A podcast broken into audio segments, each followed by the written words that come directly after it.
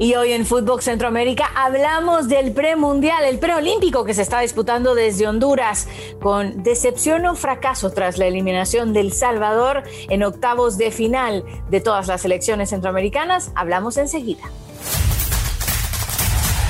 El centro está aquí. Footbox Centroamérica, un podcast de Footbox. Hola, hola, ¿cómo están? Bienvenidos a una nueva edición de Fútbol Centroamérica. Más que contentos de que estén ahí al otro lado escuchándonos. Tenemos una charla sumamente interesante de todo lo que está ocurriendo en el preolímpico sub-20 desde Honduras. Esto cada vez va tomando más forma. José Hernández, ¿cómo estás? Qué gusto saludarte, amigo. Hola, Carmen, ¿qué tal? Feliz inicio de semana. Espero que le haya pasado espectacular este fin de semana. Eh, hubo mucho fútbol, el fútbol no para y aquí vamos con todo esto. Así es, eso es lo más lindo que podamos seguir disfrutando de este deporte que tanto nos apasiona. Y bueno, vamos a arrancar con la zona Cuscatleca. Zona Cuscatleca.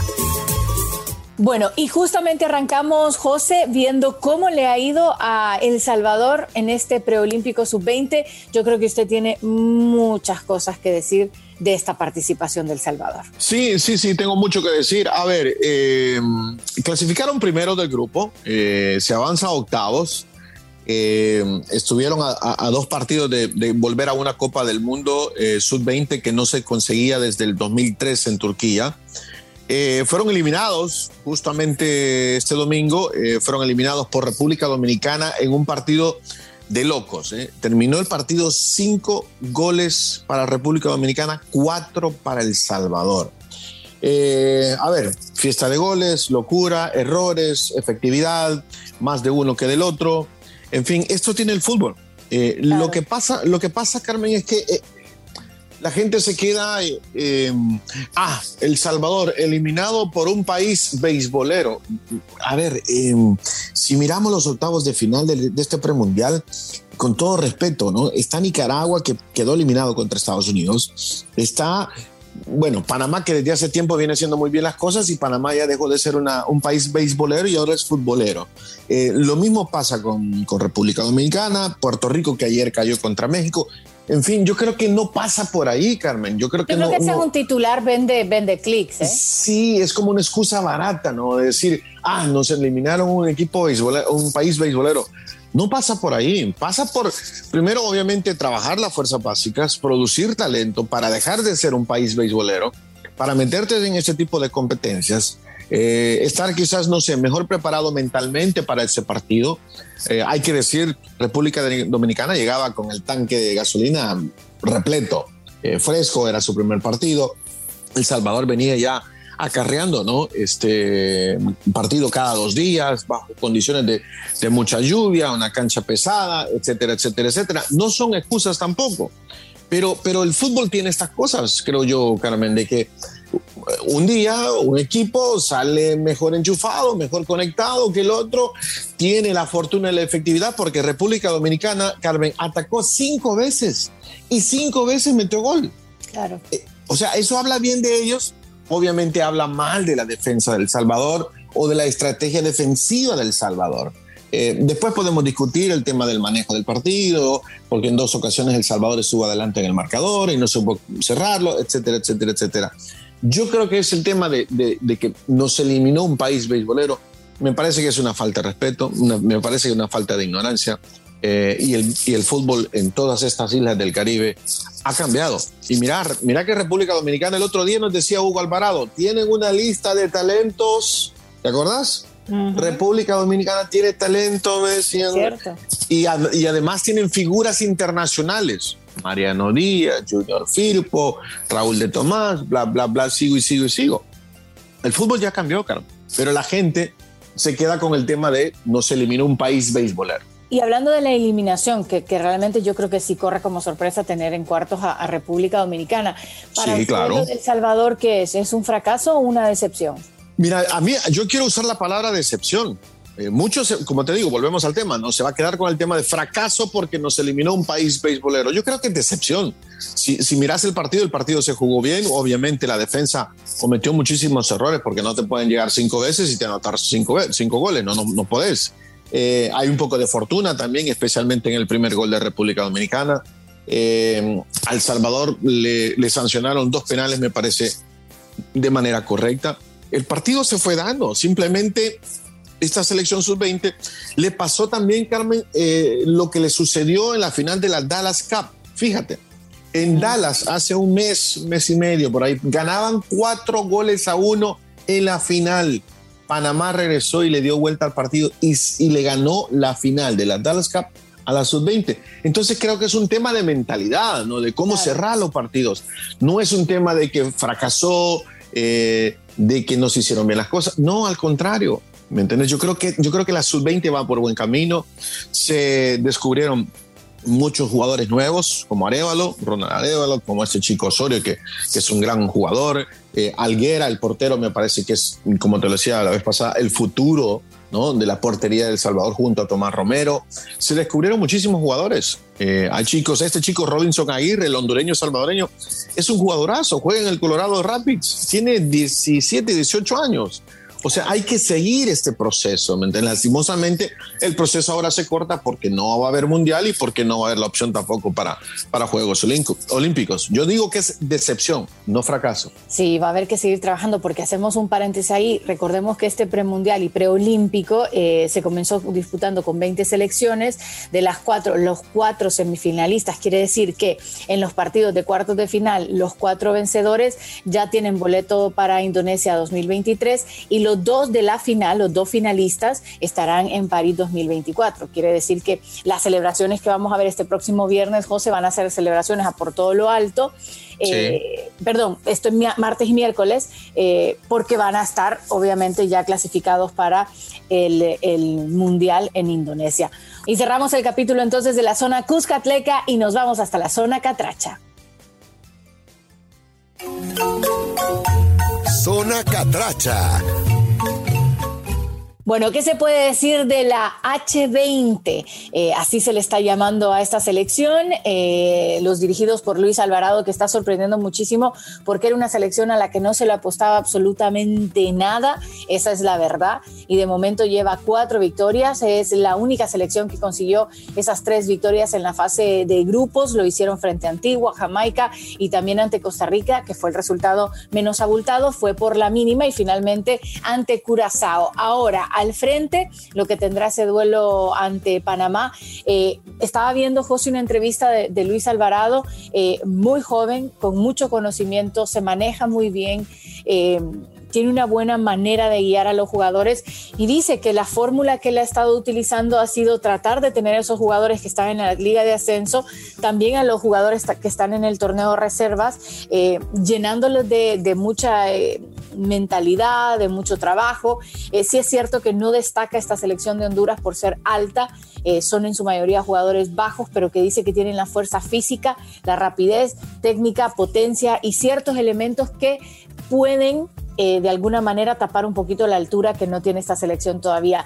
Se hablan de ciertos nombres, jugadores que pueden llegar a ser considerados a futuro, pero esta selección, más allá de que se esté jugando pues en suelo eh, catracho el, el, el, premundial, está dando mucha ilusión. José, usted que la ha visto, ¿qué le ha parecido hasta ahora?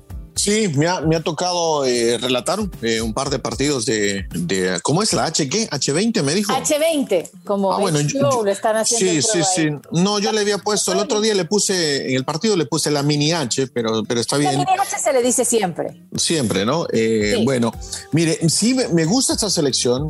creo que hay un par de, bueno, no un par, unos cuantos jugadores muy interesantes. A mí me gustó mucho Marco Aceituno, es un delantero, sí, bajito de estatura, pero muy, mm. muy equilibrante, tiene gol. Eh, Miguel Carrasco también me gustó. Eh, otro que me llamó la atención fue Javier Arriaga. En fin, yo creo que tiene elementos esta selección de Honduras como para, para ir creciendo. ¿no? El partido contra Panamá no va a ser nada fácil. Panamá, eh, o sea, es una selección que viene trabajando muy bien sus fuerzas básicas ya desde varios años. es cierto, tienen esos, esos este, lagunas mentales todavía algunos de los chicos panameños, pero, pero a ver, va a ser duro, va a ser complicado. Eh, suena como respuesta de, de hacer lo que le estoy diciendo, pero es la verdad. Eh, creo que la selección de Honduras va a tener que hacer un partido casi perfecto contra Panamá. Sí, sí, sí, es que eh, yo creo que de eso no hay ninguna duda y sobre todo porque eh, hay que hablar también de la selección de Panamá. los de Ángel Sánchez también tienen una, ¿cómo se diría? Una pizquita a su favor y es que Christiansen, el técnico de la selección panameña, ya está en, en Honduras, está brindando apoyo. Yo creo que, obvio, José, esto siempre termina de motivarte. Lo hicieron muy bien en la fase de grupos, arrancaron con una victoria abultada frente a Aruba, pero después caen frente a Guatemala y luego empatan con El Salvador. Y ante Cuba costó, ¿eh? Fue un partido muy difícil, sufrieron un poquito más de la cuenta para ganar por la mínima, así que queda claro que van a tener que depender de los dos, ¿no? Eh, al final creo que lo único que podrá tener extra Honduras a su favor, estarás de acuerdo conmigo, José, es que va a tener la posibilidad de tener a mucha afición en el estadio. Si es que sí, si, se, dan cita en, en, el Morazán para el partido que es este martes. Sí, no, debería, debería. Eh, ese es un factor aparte, mira, esa es una condición importantísima para Honduras, el hecho de, de, contar con gente en casa, eh, el poco público, el mucho público que llegue, obviamente va a estar apoyando la H y, eso es importante, pues, porque cuando el partido se, se pone complicado, cuando el equipo necesita un empuje desde las graderías, ahí va a estar el público. Yo creo que, yo creo que sí, que, Honduras lo puede conseguir en casa. Será, es, es una serie, te digo, es un partido difícil de, de pronosticar por lo que he visto de ambas selecciones. Totalmente. Bueno, eh, ¿le parece si nos vamos entonces a la zona chapina? Zona Chapina. Sí, vámonos a, la zona chapina porque la verdad, la selección de Guatemala, con todo respeto, eh, no se me van a enojar mis hermanos chapines, eh, terminaron segundos del grupo G, se quejaron del empate de, del Salvador con Panamá 0 a 0 porque dijeron que estaba arreglado, que, que hubo amaño para, para evitar el duelo contra México. En fin, Guatemala se metió segundo de ese grupo G, eh, termina avanzando a octavos de final y la selección de Guatemala eh, elimina, sorprendentemente, vamos a decir la verdad, eh, a la selección de Canadá. Eh, lo elimina en penales, lo elimina jugándole bien, sí. un partido extraño, hubo, hubo tres penales en el partido. Rarísimo. Sí, rarísimos, no definieron bien, errores en los pateadores, acierto en los porteros. En fin, al final es la selección de Guatemala que termina eliminando no sé si a una de las favoritas, pero sí una de esas que estaban en el segundo pelotón que, que, podíamos considerar como que ah, selecciones que se pueden llegar a meter a semifinales, ¿no? Porque obviamente las dos grandes, las dos favoritas, Carmen, son Estados Unidos y México, ¿no? Claro, y, ahí sí estoy de acuerdo contigo. Yo creo que también por el hecho de la clasificación al Mundial, eh, la línea de progreso en la que ha venido Canadá, pues ese sí me parece que sería un fracaso. Mira que acabes cayendo con Guatemala y no por quitarle mérito a Guatemala, ojo, porque el partido de fútbol son 11 contra 11 en un terreno de juego y ya está. Eh, yo creo que fue la capacidad con la cual buscaron, eh, a pesar de que el partido va 0 a 0, José, pues, con todo lo que hablamos de penales y demás, y al final logran empatar en ese en el, en el, tiempo extra y luego en la definición de penales, yo creo que con mucha certeza eh, pudo definir mejor Guatemala. Vi cómo cobró el, el, el, capitán de, de, Costa, de Canadá, perdón, el penal, quiso hacer un panenca y lo pegó en el travesaño y eso sí. Sí, sí, sí. Le, salió de sobrado. Ojo, no estoy juzgando al chico, él sabrá si lo puede hacer o no, pero en esos momentos tenés que definir, no sé, no sé, no sé. Creo que, que, que, que pecaron de inocentes. Vamos. Sí, a ver, te tomas un riesgo, ¿no? Y, es, y esa es la manera de, de, cobrar un, un, tiro de esquina, un tiro penal, perdón, a, lo panenca, ¿no? Te, te, puede salir bien, te puede salir mal, e, eso, eso puede suceder, no hay ningún problema. Así que le recordamos, en cuartos de final, Estados Unidos irá contra Costa Rica, eh, Panamá contra Honduras, ambos partidos este 28 de junio, eh, luego el 29 de junio, República Dominicana, Jamaica, Ah, ahí está complicado. Yo, yo hice el partido de Jamaica contra Haití. Eh, vos ves a los jugadores de Jamaica, parecen jugadores de baloncesto, ¿eh? todos de 1,80 para arriba. Eh, Guatemala-México es el, el, otro duelo de cuartos de final y de esos cuatro partidos que vamos a tener saldrán los cuatro semifinalistas que estarían ya clasificados al Mundial Sub-20 en Indonesia del próximo año. A ver si hay alguna sorpresa. Las semifinales son el viernes y la final es el domingo. Y de Costa Rica, pues eh, decir que le estará, estarán jugando frente a Estados Unidos. Ese es otro de los partidos interesantes, evidentemente. Quizás el camino para Costa Rica, pues no ha sido tan, tan sorpresivo. Arranca empatando, luego una sola victoria frente a Antigua en esa fase de grupos, caen luego frente a Honduras y después sí en eh, octavos de final termina eliminando a Trinidad y Tobago para meterse a estos cuartos de final. Pero eh, está muy lindo el sub-20. Mira, en los últimos programas, José, hemos hablado mucho de, que tenemos que retomar eso, volver a sacar esos jugadores base que son jóvenes y que vienen a nutrirte las selecciones. Y yo creo que lo estamos viendo ahora cuando ya tenés más participación de nuestras selecciones. Fíjate que yo en el partido de Costa Rica-Estados Unidos, yo veo que a los ticos les termina terminan bailando con, con, la más fea, como dicen por ahí, ¿no? Eh, sí, sí, porque, porque, porque Estados Unidos es una selección muy preparada físicamente, tácticamente, eh, tienen buenos jugadores, eh, o sea, sí se puede, ¿no? Pero va a ser difícil, más que complicado. Lo mismo pasa con Guatemala-México, ¿no? El Guatemala se mete, elimina a Canadá, pero va contra la otra potencia de la región. Entonces, el jugador guatemalteco no puede entrar eh, derrotado porque le van a pasar por encima. Tiene que entrar a darlo todo y, a ver qué pasa en, en 90 minutos y un poquito más si necesario. Y luego la serie Dominicana República Jamaica, ahí yo, yo no, no veo ningún favorito. Me la tendré que jugar eh, por mis hermanos quisqueyanos más allá de que nos hayan eliminado nosotros, ¿no? Mire, y yo no es porque sea hondureña, pero una de las grandes favoritas, están diciendo casi que la mayoría de colegas y medios para, para el preolímpico es, es Honduras. Así que deséeme suerte, José, que ya que no está El Salvador, váyase con Honduras. Vamos. Sí, sí, sí, me voy, me voy, con, la, con la mini H. ¿Cómo que no? ¿Cómo que no? Ok.